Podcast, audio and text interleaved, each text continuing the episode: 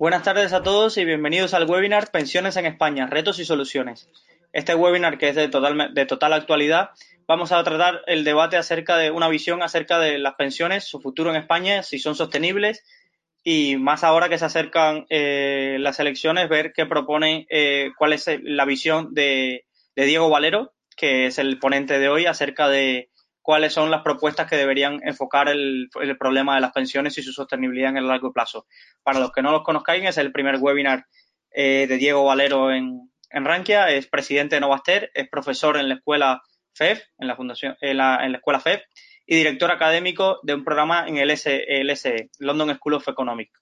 Eh, cuando quieras, Diego, para transmitirle a los asistentes, que seguramente será un webinar con muchas preguntas y dudas acerca de la temática, eh, la podéis transmitir en el apartado preguntas y al, finalizar, al finalizar el webinar se las transmito eh, a, Diego para que la, responda.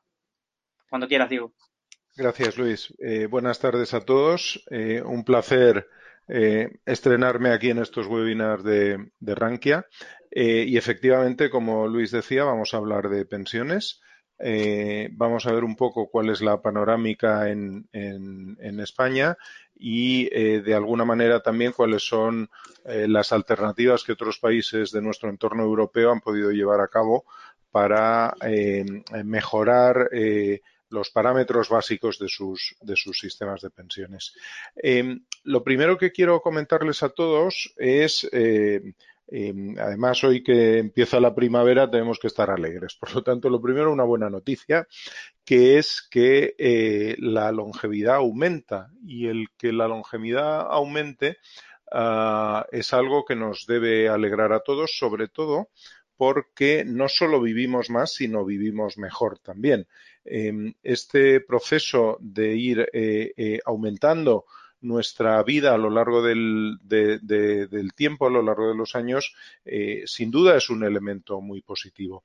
Em, hemos tenido un pequeño inconveniente con este gráfico que tienen ustedes ahora en pantalla. Esto, eh, en la, em, esto es un gráfico con movimiento, pero no hemos conseguido ah, lograr este movimiento. Sin embargo, se lo trato de explicárselo ya saben que una imagen vale más que, que 100 palabras, pero voy a tratar de resumir la imagen que ustedes hubieran debido ver aquí en este, en este vídeo. Eh, si se fijan en la parte superior derecha hay un mapa mundi eh, con eh, eh, distintos colores que nos indican distintas áreas geográficas y las bolas que ven ustedes ahí también ya en, medio del gráfico, esas bolas son distintos países de cada una de esas áreas geográficas. El tamaño de la bola es proporcional al tamaño de la población de cada uno de los países y pueden ver cómo en los distintos ejes en el de abscisas tenemos eh, el, número de hijos por mujer y en el, em, y en el de ordenadas tenemos la eh, esperanza de vida. Eh, esto, el, el, gráfico este nos muestra el movimiento de estas bolas a lo largo de los últimos 200 años en el mundo y nos permite ver cómo evoluciona el, el número de hijos por mujer y la esperanza de vida. Em, después de los aproximadamente 15 segundos que dura el movimiento de este vídeo, eh, eh, buena parte de las bolas que ven ustedes ahora en la parte, digamos, eh, inferior derecha de la imagen se han movido a la parte superior izquierda de la imagen, lo cual quiere decir que se han reducido, que se reducen el número de hijos por mujer y aumenta la esperanza de vida. Obviamente eso lo que significa es que la población mundial envejece. Em, hubieran visto también que los países marcados en azul oscuro, que son los países del África subsahariana, todavía no llegan a la esquina izquierda, eh, pero se quedan eh, más o menos en la mitad del, eh, del, gráfico que tienen ustedes delante em, y siguen el mismo camino. Lo único que sucede es que aún no han llegado, pero están en tránsito. Esto lo que quiere decir es que el mundo envejece es que el mundo envejece. Em, evidentemente esto, que como les digo es positivo, para los sistemas de pensiones eh, tiene eh, consecuencias negativas. Eh, em, sobre todo porque la organización que tenemos mayoritariamente en el mundo en los sistemas de pensiones tiene que ver con lo que llamamos el equilibrio demográfico o el balance entre activos y pasivos, entre la gente que está trabajando y la gente que está jubilada. Eh, si cada vez vivimos más tiempo, es obvio que cada vez vamos a necesitar más, pensión en, valor absoluto y si cada vez nace menos gente, eh, es obvio que esa nueva eh, gente que se incorporará en algún momento al mercado de trabajo no va a ser suficiente como para poder hacer frente a la gente que está llegando y que se mantiene durante cada vez más tiempo en, eh, percibiendo una, pensión. Em, la consecuencia o estas consecuencias negativas tienen un carácter estructural, que es este que les estoy explicando, puramente demográfico, ah, que, insisto una vez más, viene de una, eh, em, de una circunstancia positiva, pero que tiene una derivada negativa en pensiones, eh, esta relación demográfica, y luego hay una cuestión coyuntural que ha sido agravada sobre todo por la crisis económica de estos últimos diez años. Eh, em, la crisis lo que ha hecho en algunos países, en España, por ejemplo, lo que ha hecho ha sido sobre todo adelantar las expectativas que ya teníamos para dentro de unos cuantos años. Habrán oído ustedes hablar de reserva de la seguridad social. Bien, ese fondo de reserva estaba previsto que se agotara realmente en el año 2023, 2024, eh, algo así. Su, eh, rango de vida era, era, ese, pero se adelantó 10 años. Bueno, podemos decir que realmente se adelantó, aunque eh, los distintos gobiernos han evitado dejar a cero el fondo de reserva eh, apelando a préstamos del Tesoro a la Seguridad Social, pero realmente el fondo de reserva está, está ya liquidado. Fondo de reserva que llegó a ser de 60.000 millones de euros en el mejor de los tiempos, que en cualquier caso sí quiero decirles, como eh, tendremos ocasión de comentar más adelante, que era una cuestión meramente coyuntural. El fondo de reserva no es eh, la solución al, problema que podemos tener en pensiones, sino que era algo así como una gran póliza de crédito eh, de la cual eh, la seguridad social podía ir tirando mientras tuviera recursos. Eh, 60.000 millones equivale a siete meses aproximadamente de pago de pensiones. Por tanto, como pueden ver, tampoco resolvía gran cosa. España, por tanto, eh, tiene una situación en la que vamos a, vamos a entrar y, les voy a, exponer una teoría que puede ser un poco, eh, un poco arriesgada incluso, pero yo les diría que España en el largo plazo no tiene un problema de sostenibilidad con eh, su sistema de seguridad social, con su sistema de pensiones. no lo tiene porque si ven ustedes en este, en este gráfico, la, zona remarcada en rojo es, España y es el gasto asociado a la, edad, eh, donde pueden ver ustedes cómo el gasto en porcentaje del PIB asociado a la edad en España, el gasto que existe ahora, que es el rombo este negro de aquí, es exactamente el mismo gasto que se prevé que vaya a existir en el año 2070.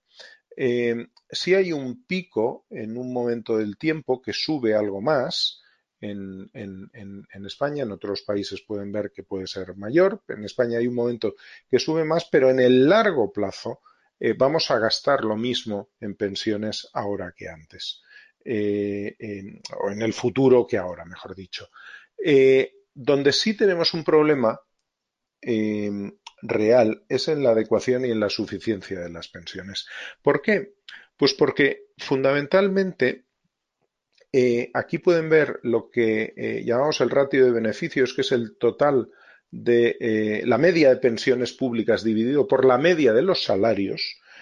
pueden ver cómo en, en España esta cantidad que en la actualidad está en el entorno del 60%, cae a eh, niveles del treinta y pico por ciento en el, en el año 2070. De todas formas, esto se explica muy fácilmente. Vamos a tener, eh, haciendo casi el cuento de la vieja, vamos a tener para el año 2070 vamos a tener el doble de jubilados, vamos a gastar lo mismo, ergo la pensión que se va a percibir es la mitad, poco más o menos, y dicho de una forma muy simplista, pero la idea básicamente es, esta. Eh, esto lo podemos plasmar en, la medida que utilizamos habitualmente para determinar el nivel de pensiones, que es lo que llamamos la tasa de reemplazo, que no es como en el caso anterior la media de pensiones dividida por la media de salarios, sino que es la primera pensión que se percibe con respecto al último salario que se estaba recibiendo en activo. Y en el caso español, en 2016, era casi del 80% y la previsión es que baje a entornos del 45% en el año 2070.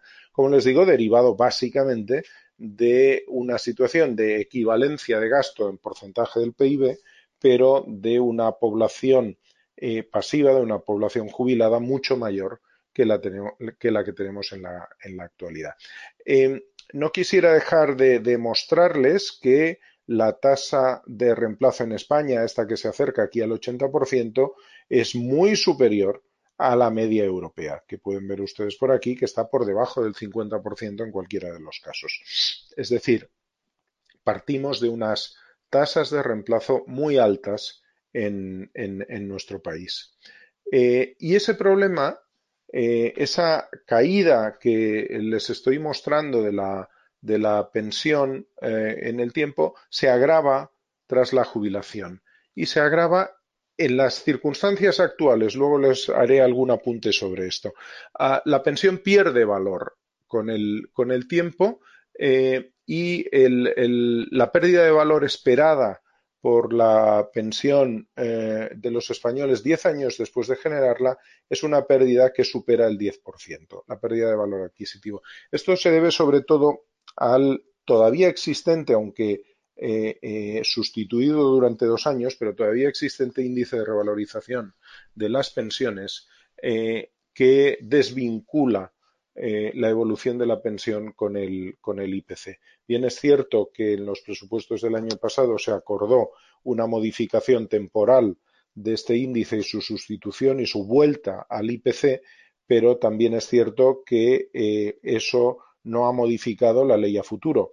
Es bastante previsible que el gobierno que salga de las próximas elecciones, cualquiera que sea el color que tenga, es bastante previsible que eh, modifique este índice de revalorización de pensiones que tenemos en la actualidad, pero hoy en día todas las proyecciones están hechas con él eh, porque es lo que tenemos aprobado eh, y es nuestra normativa, nuestra normativa vigente. Este rompecabezas no es de fácil solución porque les diría que contribuimos de una forma que yo llamaría desorganizada. Fíjense, España es el tercer país en contribución al, sistema de seguridad social, el tercer país de la OCDE en, contribución al sistema de seguridad social, eh, casi en el 30% ah, es lo que, es lo que eh, contribuimos. Em, sobre, sobre, los, eh, sobre los salarios, em, lo que sucede es que de esta parte hay una buena parte pero que no tenemos muy clara, hay una buena parte que no va a, financiar la, pensión. Nosotros tenemos una cotización a la seguridad social que engloba más conceptos que, pensión. Digamos que aproximadamente de este, de este em, total, eh, alrededor del 20% puede ser lo que está destinado fundamentalmente a la pensión. Fíjense, por ejemplo, Italia, que es el país que más eh, contribuye, y lo remarco ahora por lo que a continuación les explicaré, eh, Italia se acerca al 35% de eh, cotización a la seguridad social, pero esta es cotización pura al sistema de pensiones. Todo ello se cotiza al, sistema de pensiones. y para lo que cotizamos, recibimos mucho esto tal vez a alguno le sorprenda eh, porque es muy común ah, la expresión esa que oímos de para todo lo que he cotizado lo poco, lo poco que me pagan. Pues, pues miren, en promedio en España recibimos, eh, em, eh, como antes hablábamos, cantidades cercanas al 80% del último salario. em, con un pago aproximado del 20%. En Italia, eh, que lo tenemos por aquí, Italia sí percibe más, algo más que nosotros, pero es que Italia está pagando un 35%. en, dicho de otra forma, hay estudios recientes que muestran que aproximadamente nosotros la cotización que estamos haciendo a lo largo de toda nuestra vida al sistema de seguridad social, en promedio esa cotización nos da para aproximadamente 12 años de cobro de pensión. Y en promedio estamos cobrando 20 años la pensión. Por lo tanto, no es verdad, es, eh, un, mito la idea de que eh, nosotros hemos cotizado más que sobradamente lo que luego recibimos. En promedio, todos recibimos bastante más, bastante más de lo que hemos cotizado a lo largo de nuestra vida, insisto, en promedio. Y además, otro problema que tenemos en España, seguramente derivado de, la alta tasa de reemplazo del sistema público de pensiones, es que ahorramos muy poco. Ahorramos muy poco en pensiones, ahorramos en otras cosas. En pensiones, en ahorro financiero a largo plazo, España tiene unos niveles de ahorro muy pequeños y de hecho estos niveles no se han movido prácticamente en los últimos 20 años. Perdón, estamos en niveles eh, eh, eh, de escasamente el 10-12% de nuestro Producto Interior Bruto, cuando hay otros, otros países que tienen pues mucho más que nosotros. Por supuesto, países como Dinamarca u Holanda que tienen en, un caso el doble del PIB y otro casi eh, em, ahorrado, ahorrado para pensiones. Bien es cierto que son sistemas distintos donde la participación pública, la participación de los sistemas públicos es menor. Em, eh, yo diría que tenemos el nivel de ahorro que nuestro sistema de seguridad social ha dejado crecer Ah, esto es lo que los economistas llaman el efecto crowding out. Em, el, sistema privado ha sido hasta cierto punto expulsado del, eh, ahorro para pensiones porque eh, tenemos unas tasas eh, de sustitución de la seguridad social, de la pensión de la seguridad social notablemente, notablemente elevadas. Aunque insisto, como antes les decía, que van a bajar. Y luego también les diría que vamos a ver, si la pensión media de jubilación en España es de aproximadamente 1.000 euros al mes y 1.000 euros supone el 80% del último salario, la cuenta es bien clara. Lo que sucede en España es que tenemos unos salarios muy bajos. Em, en cuanto a distintos incentivos que se plantean para desarrollar los sistemas de pensiones, siempre se habla de los incentivos fiscales. Yo personalmente tengo grandes dudas sobre la eficacia de los incentivos fiscales para el ahorro. De hecho, estudios recientes muestran que em, eh, por cada euro dedicado a incentivar fiscalmente sistemas de ahorro a largo plazo, solo hay un incremento de un céntimo de, ahorro. Y lo que sucede es que la gente que ya está ahorrando optimiza fiscalmente su ahorro, pero no se genera ahorro nuevo. Hay otras fórmulas eh, que eh, probablemente tengamos ocasión de comentar brevemente en esta exposición.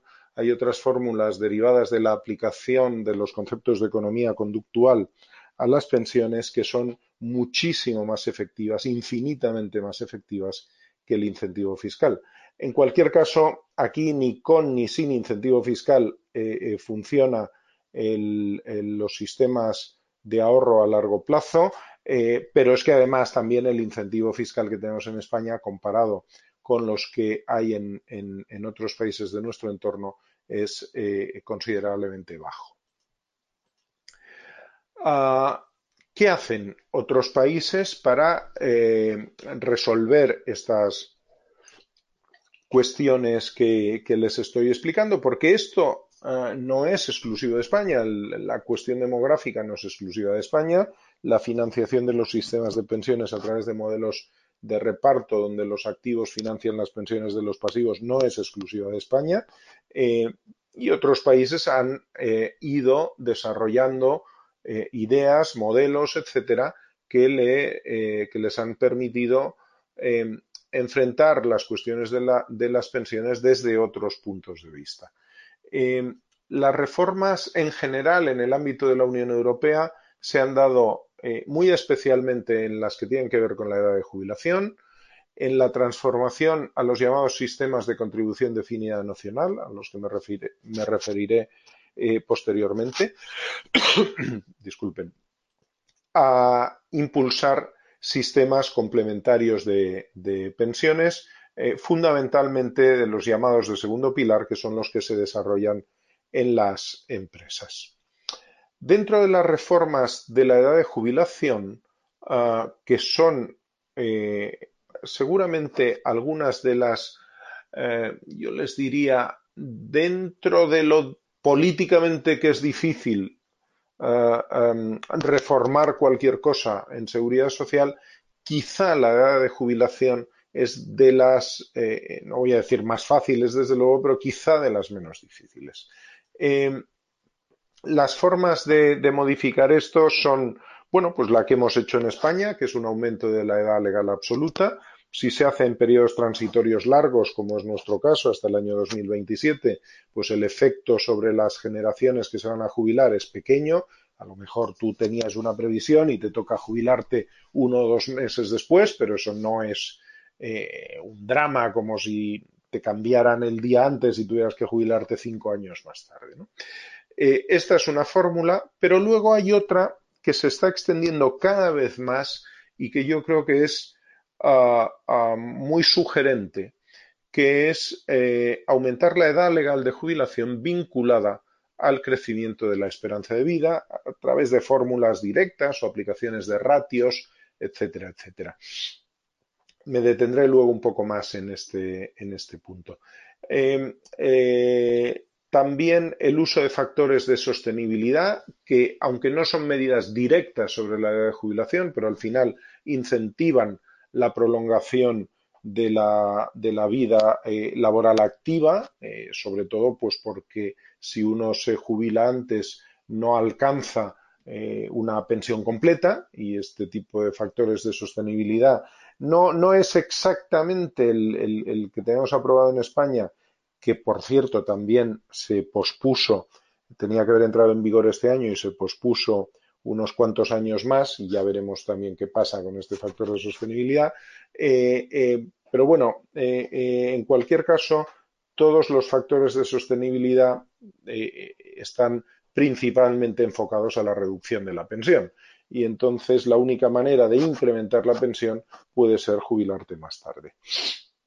Los sistemas puros de contribución definida nacional, que antes les comentaba, de hecho incentivan también la prolongación porque em, eh, tu pensión va a estar en función absolutamente directa de eh, eh, a las cotizaciones realizadas durante toda tu vida laboral. Por lo tanto, si trabajas más años vas a tener una mayor pensión.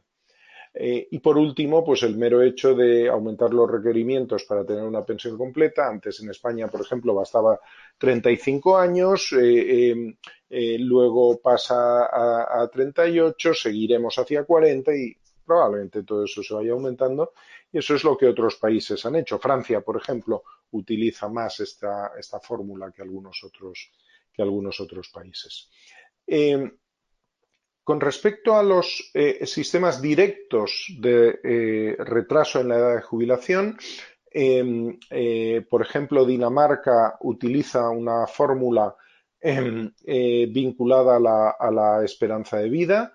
el Reino Unido también. No todos lo hacen de la misma forma, pero sí se revisa de forma automática la edad de jubilación en función o del incremento de la esperanza de vida, como es el caso de Dinamarca, o el equilibrio entre vida activa y vida pasiva, que en el fondo es lo mismo en el Reino Unido, en Portugal también se hace igual, en Chipre también, en Grecia, eh, pueden ver cómo en eh, una buena parte de países europeos esto ya se ha puesto en marcha. Y fíjense eh, lo, lo problemático que es el eh, modificar aspectos básicos de un sistema de pensiones, como puede ser la edad de jubilación, porque aunque les dije que quizá era de los menos complicados, pero eso no quiere decir que no esté exento de, eh, em, de discusión, de batalla política, etcétera, etcétera, eh, cuando el gobierno de Zapatero decide aumentar la edad de jubilación de 65 a 67 años, que es una de las medidas que toma en aquel mes de mayo terrorífico, en el que estuvimos al borde del rescate, en, ese momento eh, tomar esa medida y algunas otras pues seguramente, según parece, pudo eh, eh, contribuir al, descalabro electoral que tuvo el Partido Socialista en las elecciones, en las elecciones subsiguientes. Em, eh, si todo esto se extrae del debate político y em, hay una norma que de forma más o menos automática aumenta la edad de jubilación en función de la esperanza de vida, pues es evidente que eh, las dificultades para implementar todo esto pueden estar al principio, en el origen, cuando se aprueba la ley, pero luego ya funcionan los automatismos y desde luego, si algo nos dice también la economía conductual de la que antes hablé, es que todo aquello que se automatiza funciona eh, de forma mucho más suave eh, mucho mejor que si hay que ir tomando decisiones en cada momento, porque en general evitamos tomar decisiones y si estas son complicadas o te pueden hacer perder elecciones, pues más todavía. Eh, los sistemas indirectos, pero que sí tienen eh, efectos en la edad de jubilación, pueden ser los sistemas de contribución definida nacional, entre los cuales están Suecia fue el primer país, pero también Italia, Polonia, Letonia o Noruega tienen sistemas de contribución definida nacional. Eh, Finlandia, que tiene un coeficiente sobre la esperanza de vida eh, eh, muy similar, esto es muy similar al, factor de sostenibilidad español, eh, em, el, que tenemos aprobado pero no funcionando, como pueden ver, es, realmente muy parecido al finlandés. Y luego hay otros sistemas indirectos particulares, ya les comentaba, Alemania, por ejemplo, también usa un factor de sostenibilidad ajustando pensiones en curso para es decir, reduciendo el importe de las pensiones para compensar eh, cambios en, los ratios entre activos y pasivos y Francia, como les decía, aumenta el periodo de, cotización. otras eh, reformas que se implementan en, Europa puede ser el cambio en la acreditación de los beneficios de pensiones, eso ya lo tenemos en, en España también. Bueno, esto viene desde el año 85, de hecho, donde eh, bastaban dos años antes del año 85 para determinar eh, la, la, pensión y ahora estamos en un, eh, luego se aumentó a 8, a 15 y ahora estamos en un periodo transitorio camino de los 25 años, que es esto que tenemos, que les, que les explico aquí, y que va camino seguramente de la vida laboral completa. De hecho, España es el único país en Europa que todavía no tiene la vida laboral completa para determinar la, pensión. Eh, cada año de pensión eh, eh, muchas veces lo que se hace es que pese menos, o sea, que tenga menor importancia y por eso hablamos también de cambio en la acreditación de, beneficios. Las fórmulas de indexación de, pensiones, como el IRP que, tenemos en España, aunque ahora esté congelado, pero estas formulaciones eh, son eh, evidentemente ah, tendentes a reducir el gasto en pensiones que en sumas de lo que se trata, o, no de lo que se trataría, pero sí de lo que realmente se trata en la mayoría de eh, reformas previsionales en el, mundo. Y desarrollar sistemas complementarios también es una de las fórmulas habituales. Antes de comentarles o de entrar más en, los distintos sistemas complementarios que hay en Europa, eh, sí quería hacer una eh, breve mención, como antes les anticipé, a los sistemas de contribución definida nacional. Son sistemas, eh, em, yo diría que se han puesto bastante de moda, pero que aún buena parte de, la población los desconoce un, sistema de contribución definida nacional, lo primero que les diría es que es un sistema de reparto, es decir, ahí no hemos cambiado la forma de financiar la pensión. Los sistemas de cuentas nacionales, estos sistemas CDN, son sistemas donde eh, la relación entre lo que uno aporta y lo que uno recibe es financiera, es una relación eh, lineal entre lo que uno aporta y lo que uno, lo que uno recibe. Eh, las aportaciones eh, se acreditan con un tipo de interés que se llama interés nacional, em, que lo que hace es llevar una contabilidad de los derechos de pensión que una persona tiene, pero no existe un fondo que la sustente, es sencillamente un apunte contable, es la, em, llevar la, cuantificación de los derechos pero eh, eh, esos derechos no están en fondos disponibles para las personas porque las cotizaciones que, pagan siguen yendo a financiar las pensiones de los pasivos.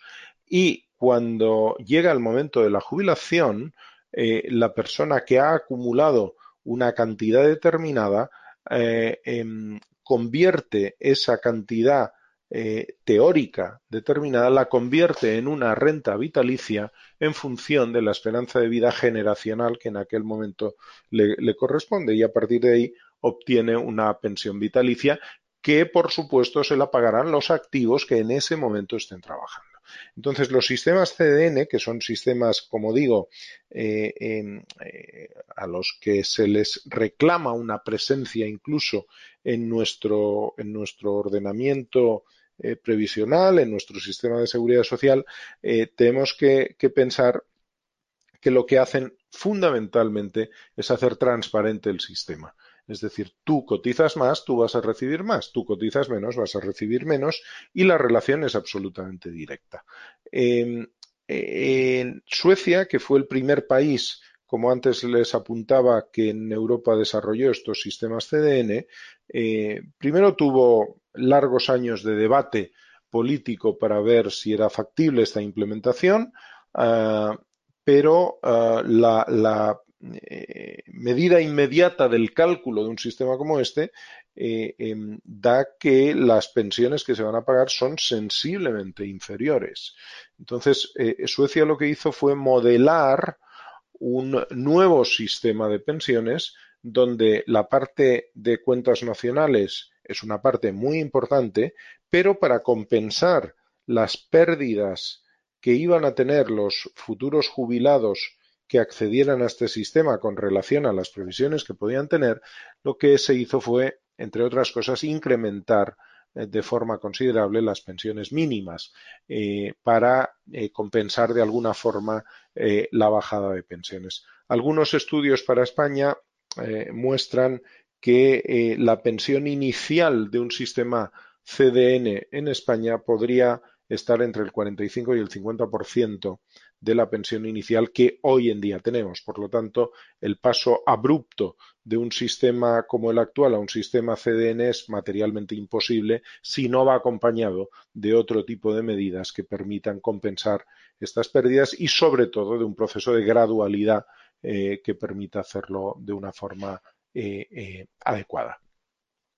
Bien, les decía que vamos a ver algunos eh, tipos de sistemas complementarios interesantes que desarrollan otros países. Dinamarca y Holanda, si recuerdan en un gráfico anterior, veíamos que estaban a la cabeza del ahorro en pensiones, casi llegando al doble del, PIB.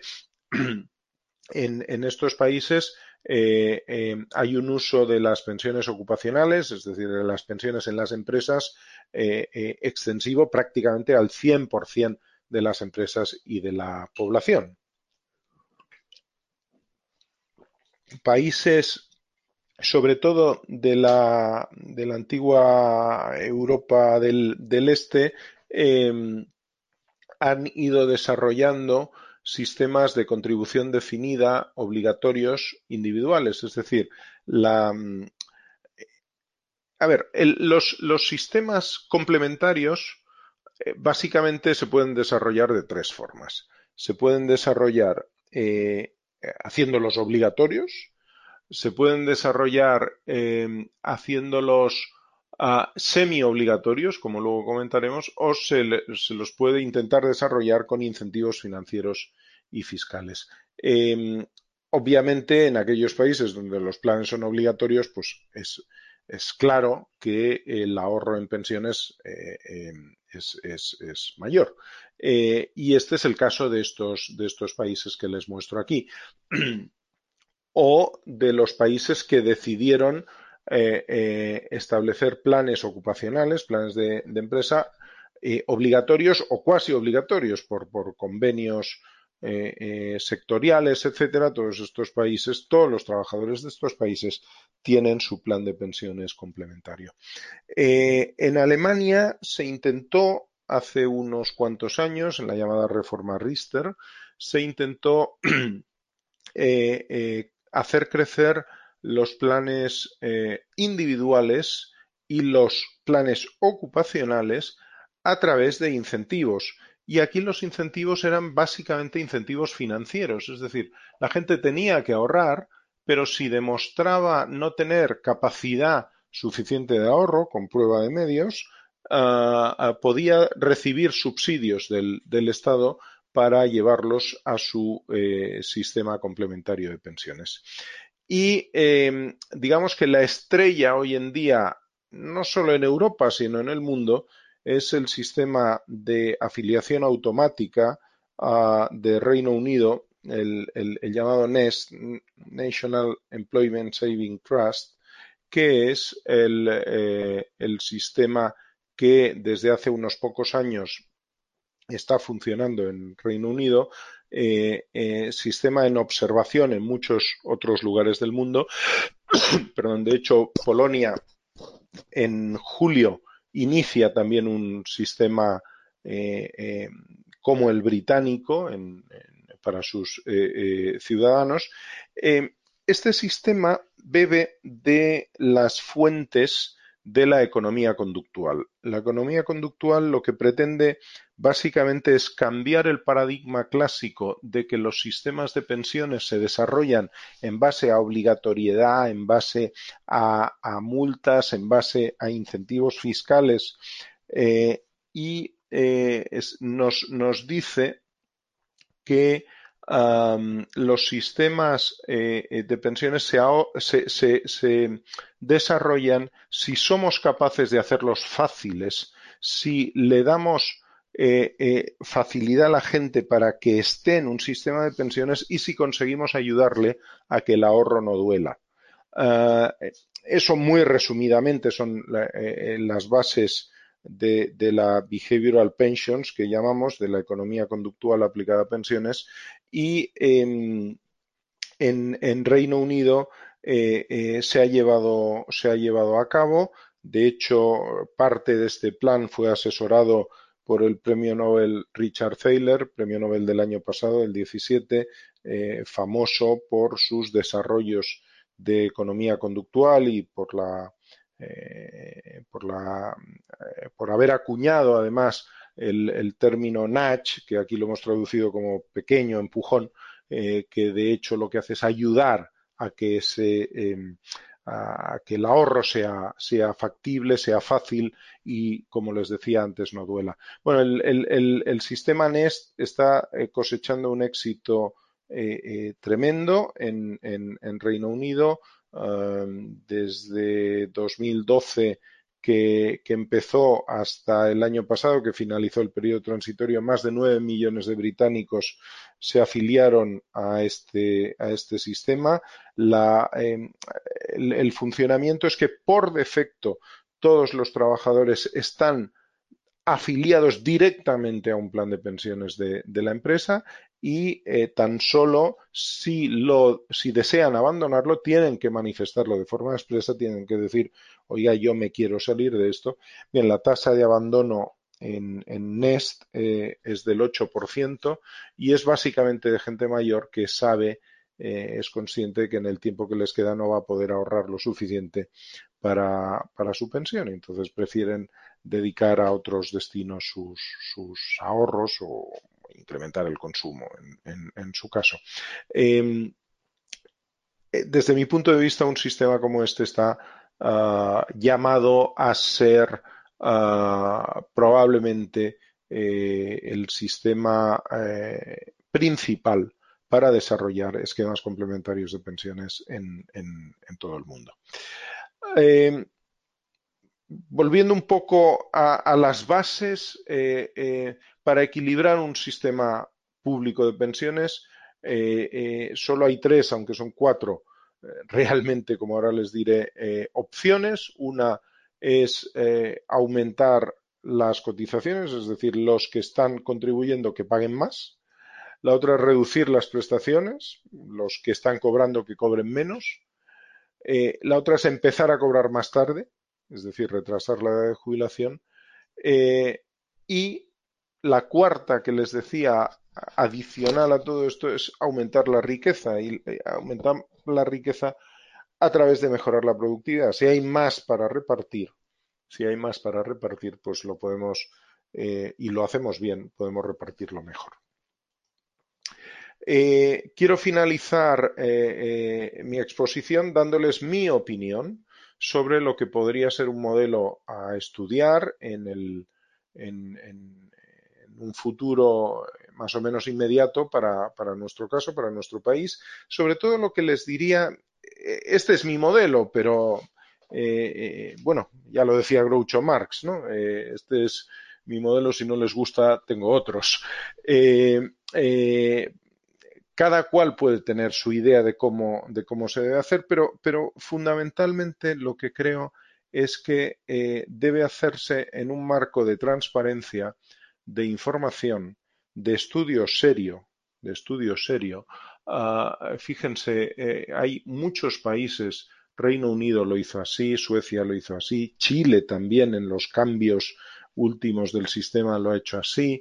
Ah, eh, son, son, países que encargan a un grupo de expertos eh, el análisis del sistema de pensiones eh, y reciben propuestas de ese grupo de expertos. Luego, por supuesto, es la política quien decide de esas propuestas cuál es la, cuál es la adecuada, cuál es la viable para el país, pero tiene que estudiarse técnicamente. Los técnicos deben estudiar en profundidad las alternativas y además eh, eh, la rueda ya se ha inventado, no hace falta que la inventemos cada dos por tres.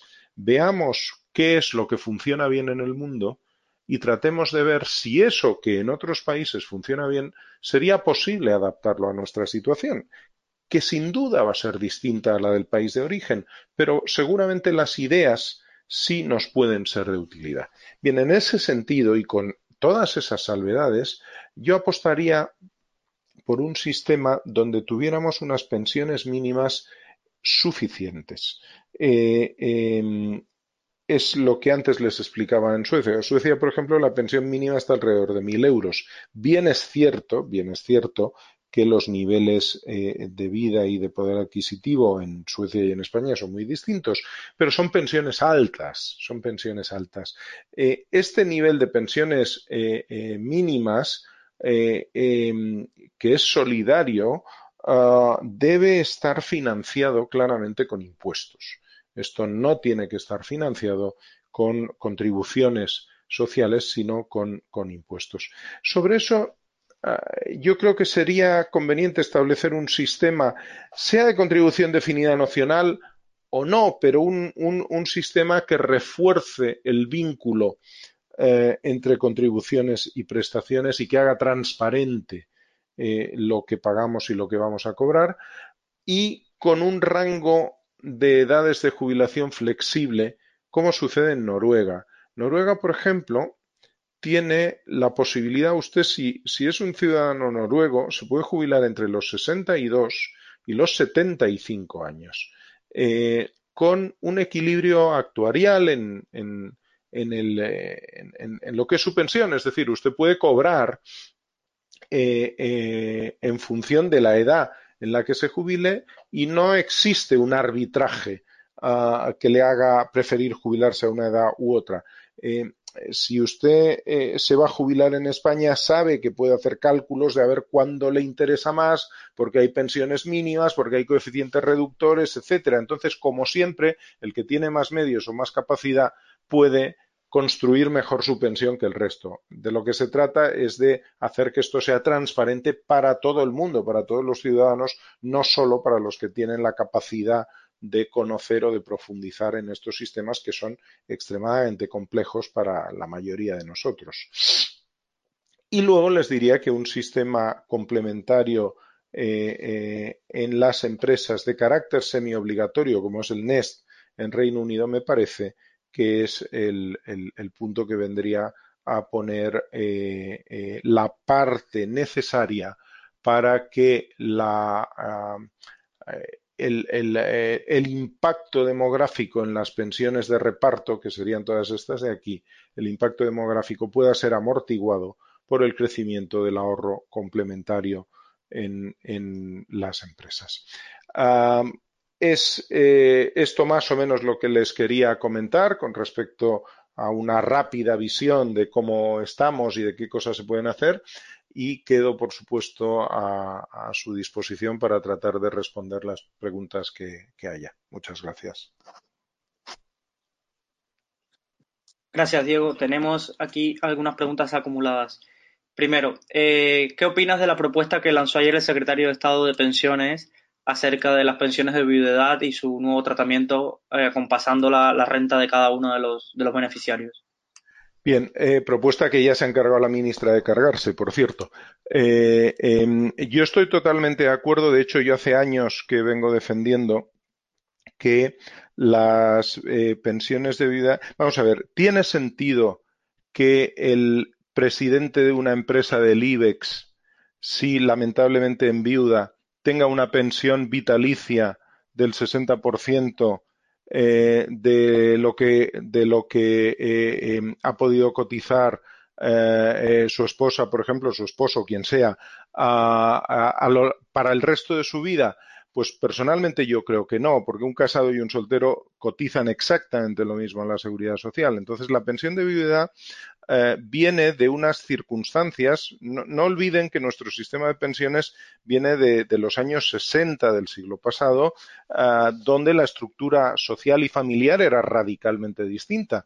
Las personas, eh, las familias, perdón, normalmente el, marido trabajaba fuera de casa y era el generador de ingresos, la mujer trabajaba en casa, tenían un montón de hijos y entonces era razonable proteger esa situación Ah, eh, de, desamparo que podía tener la familia en caso de fallecimiento del que generaba los ingresos. Pero hoy en día, por, eh, por, debajo de 55 años, las tasas de actividad de hombres y mujeres son iguales en España. Em, de lo que se trata, y eso es lo que decía el secretario de Estado, y en eso estoy totalmente de acuerdo, es, vamos a ver, tenemos algunas pensiones de vergüenza en, España, pensiones de vida de vergüenza, esas sí deben mejorarse, por supuesto que esas deben mejorarse, que además normalmente coinciden con las de señoras mayores que vienen de esa situación que antes describía de, los años 60.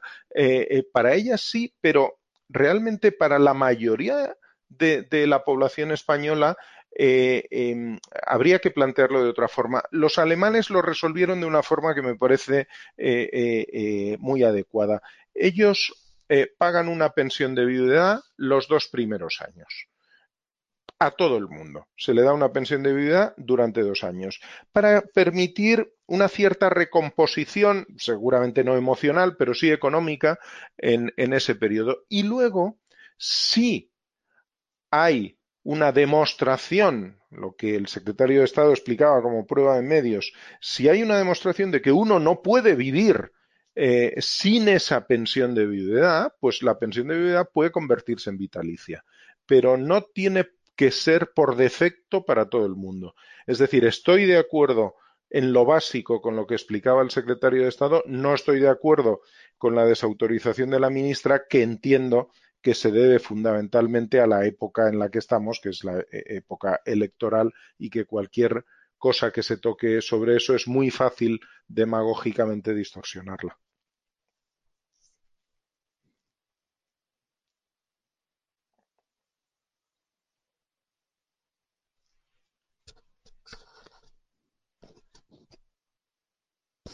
Sí, no sé si hay alguna pregunta más. disculpa, que estaba tenía silenciado el, ah, micrófono y no me había dado cuenta. Eh, nos preguntan acerca del sistema de muchas veces de capitalización o mochila austriaca que se escucha en la tele, que si podías explicarlo en palabras sencillas en qué implica. Lo, intentaré. a ver, la, llamada mochila austríaca, que existe en algunos países de Latinoamérica desde hace muchos años y no se llama mochila latinoamericana, pero bueno, la llamada mochila austríaca es un sistema que no es para pensiones, aunque indirectamente puede servir. el sistema de mochila austríaca es que las empresas deben cotizar a un fondo externo para constituir las prestaciones por despido en el caso de que luego se produzca ese despido. Hoy en día, como bien saben ustedes, em, eh, si eh, un eh, trabajador es despedido de forma improcedente y tiene derecho a una indemnización por parte de la empresa, la empresa la, pues la paga en ese momento con cargo a su cuenta de resultados del ejercicio. Eh, de lo que se trata con la mochila austríaca sencillamente es de crear un fondo para que cuando llegue el momento de despido, en caso de que llegue, haya una cantidad de dinero acumulada que sirva para pagar la indemnización. Y en el caso de que esa, eventualidad no se produzca, es decir, que no haya eh, el despido, eso puede ir acumulando para que lo perciba el trabajador en su pensión. Eso es básicamente lo que llamamos aquí mochila australiana y que en varios países latinoamericanos se llaman fondos de cesantía.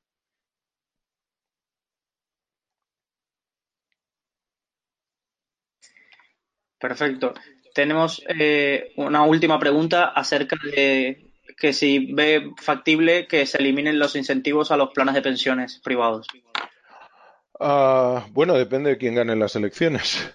Eh, eh, a ver, em, eh, digamos que el, espectro más a la izquierda sí está ah, por, eliminar los incentivos fiscales. Em, entonces depende del peso que puedan tener en la formación de un eventual gobierno. Ah, yo creo, no obstante, eh, con, esto de nuevo hay enorme demagogia eh, con respecto a los incentivos fiscales, a los planes de pensiones. A mí me gustaría primero eh, que seamos capaces de pensar en el ahorro a largo plazo como un concepto y no como un producto. Es decir, da igual la herramienta que se utilice, da prácticamente igual la herramienta que se utilice si usted ahorra para, para su jubilación. Llámese plan de pensiones, llámese fondo de inversión, llámese contrato de seguro, llámese como se llame. Eh, es cierto que eh, los requisitos de cada uno son distintos y bueno, puede haber eh, matices, pero lo importante es el concepto, no el producto. Pero la cuestión está en España, como saben, hay una situación o un producto que financieramente, perdón, que fiscalmente tiene un trato digamos, preferente durante la fase de aportaciones que no durante la fase de prestaciones. Em, y ese eh, tratamiento fiscal eh, preferente es que admite la deducibilidad de esas cantidades. Eh, em, vamos a ver, el límite máximo de aportación a planes de pensiones es de 8.000 euros al año. La mayoría de personas, la media de lo que se aporta a los sistemas de pensiones en España está por debajo de los 1.500 euros al año. Eh, si alguien cree, y eso se ha llegado a decir, que los planes de pensiones son instrumentos para ricos, si alguien cree que los ricos ahorran en cosas eh, eh, dedicando 1.500 euros al año, pues creo que tiene un concepto un tanto distorsionado de lo que es un rico. Eh, por lo tanto, eh, eliminar los incentivos fiscales eh, demagógicamente puede quedar bien decir que hay que potenciar el sistema público porque el sistema privado compite con el público, pero eso no es verdad. En ningún país del mundo el sistema complementario compite con el sistema público. Eh, los sistemas públicos son muchísimo más grandes que los sistemas complementarios y los sistemas complementarios lo que hacen es precisamente eso, complementar y además si lo hacen dentro de las empresas, que es un poco lo que yo defendía antes, realmente forma parte de la relación laboral y del salario de los trabajadores. Por lo tanto, eh, a mí me parece em, que em, plantearse la eliminación de los incentivos. Ya antes dije que para mí no son ni muchísimo menos la causa del desarrollo de sistemas de pensiones, pero lo que no es eh, de recibo es que eh, si alguien te prometió una cosa en un momento determinado, que te vayan cambiando las reglas del juego cuando ya estás en algo de lo que no puedes salir. Eh, por tanto, yo creo que no debería suceder, pero como les digo, no me extrañaría que realmente si algunas opciones tienen un peso fundamental en la formación de gobierno, que eso pudiera, pudiera finalmente, como mínimo, discutirse de nuevo. Tenemos una última pregunta y va relacionada acerca de si veremos algún día en España un fondo de pensiones como es tan común en Estados Unidos o en los países nórdicos, un fondo de pensiones que invierta, que invierta las pensiones de, de los cotizantes en los mercados. Eh, bueno, hemos tenido, ¿eh? hemos tenido. El Fondo de Reserva ha, invertido en mercados de deuda. Ah, lo que pasa es que el Fondo de Reserva, cuando las cosas se torcieron con la crisis, dejó de diversificar e invirtió solo en deuda pública española, pero había invertido en deuda de otros países e incluso se llegó a plantear invertir en renta variable. Eh, para que tengamos un fondo público que pueda invertir en los mercados, lo primero que tiene que haber es un fondo público. Ah, que es lo que no tenemos en, España. Eh, hay sistemas como el canadiense, por ejemplo, que tiene un fondo muy grande, pero el sistema de pensiones canadiense es diferente eh, y, usa sistemas también de ahorro en el propio sistema público o el fondo noruego, pero el fondo noruego viene de los recursos del petróleo, cosa que hasta el momento nosotros no tenemos. Entonces, eso me, parece difícil, realmente me parece difícil. Yo creo que en los mercados eh, se invierten los fondos complementarios, eh, que sí los hay, aunque son pequeños y pocos, pero sí los hay. Perfecto, Diego. Estas eran las preguntas que teníamos acumuladas. Muy bien. Pues eh, nada, muchas gracias a todos los que han tenido la paciencia de estar esta hora con nosotros. Eh, un placer y a su disposición para lo que precisen. Gracias a ti, gracias a todos los asistentes. Eh, sinceramente ha sido una clase magistral de pensiones, sobre todo ahora que hay tanta ruido mediático sobre las mismas. Está bien tener un punto de vista un poco neutral acerca de, de la situación y posibles alternativas. Gracias y esperamos en un próximo webinar aquí en Rankia. Gracias.